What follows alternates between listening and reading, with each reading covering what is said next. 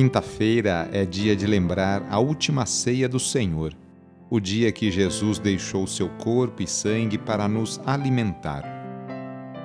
Iniciemos a oração invocando a Santíssima Trindade. Em nome do Pai, do Filho e do Espírito Santo. Amém. Senhor nosso Deus, nosso Pai, nós cremos em vós, nós esperamos em vós, nós vos amamos nós vos agradecemos este dia e vos damos graças porque estamos com vida. Oferecemos este dia ao Senhor com todas as nossas alegrias e sofrimentos, com todos os nossos trabalhos e divertimentos.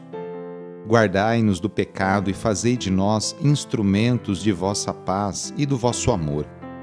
Ajudai-nos a observar vossos santos mandamentos. Amém. Quinta-feira, dia 13 de janeiro. O trecho do evangelho de hoje é escrito por Marcos, capítulo 1, versículos de 40 a 45. Anúncio do evangelho de Jesus Cristo segundo Marcos. Naquele tempo, um leproso chegou perto de Jesus e de joelhos pediu: Se queres, tens o poder de curar-me. Jesus, cheio de compaixão, estendeu a mão, tocou nele e disse: Eu quero fica curado. No mesmo instante, a lepra desapareceu e ele ficou curado. Então Jesus o mandou logo embora, falando com firmeza: Não contes nada disso a ninguém. Vai mostrar-te ao sacerdote e oferece pela tua purificação o que Moisés ordenou como prova para eles. Ele foi e começou a contar e a divulgar muito o fato. Por isso, Jesus não podia mais entrar publicamente na, numa cidade. Ficava fora, em lugares desertos, e de toda parte vinham procurá-lo. Palavra da Salvação. A atividade incansável de Jesus continua. Um leproso se aproxima e reconhece que o Mestre tem o poder de curá-lo sem se preocupar com a lei mosaica segundo a qual o contato com um leproso tornava a pessoa impura, Jesus estende a mão, toca nele e o cura. Apesar da ordem de Jesus, o beneficiado não consegue conter-se e espalha a notícia.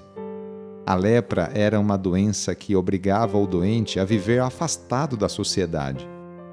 Muitas vezes essa lepra era apenas alguma doença de pele Provavelmente a ira de Jesus seja contra as pessoas e as estruturas que discriminam e marginalizam as pessoas. Os gestos de Jesus são sempre no sentido de devolver dignidade às pessoas. O discípulo de Jesus só será fiel se estiver disposto a superar os preconceitos e discriminações que impedem de se aproximar do próximo carente e realizar gestos de compaixão. Hoje queremos colocar nas mãos de Deus a vida de tantas crianças, adolescentes e jovens. Quantas famílias neste momento não passam dificuldades com seus filhos? Peçamos que Deus afaste nossos jovens do caminho das bebidas, das drogas e da violência, para que a juventude tão querida e amada por Deus e por Dom Bosco seja o presente e o futuro de nossa cidade, estado e país. Reúna agora as crianças, os adolescentes e os jovens e vamos pedir a Deus a sua bênção sobre elas.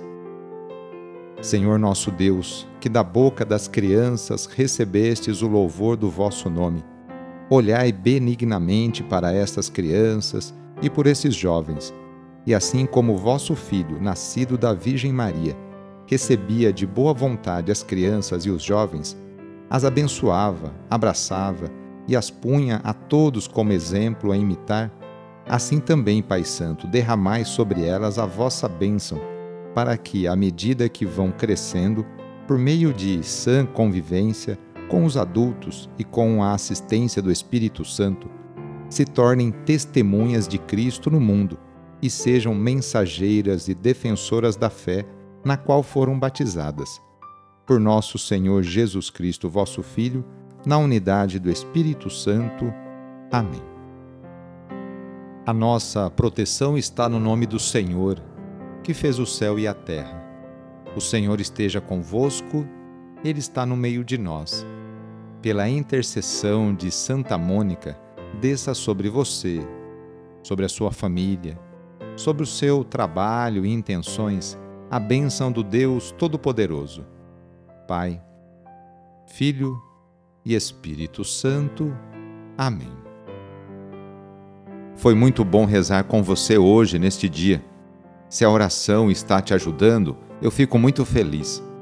Então, que tal enviá-la para seus contatos, familiares, amigos, conhecidos?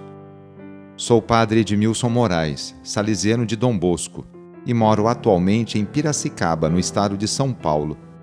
Que Deus continue abençoando você e sua família. Abraço e até mais.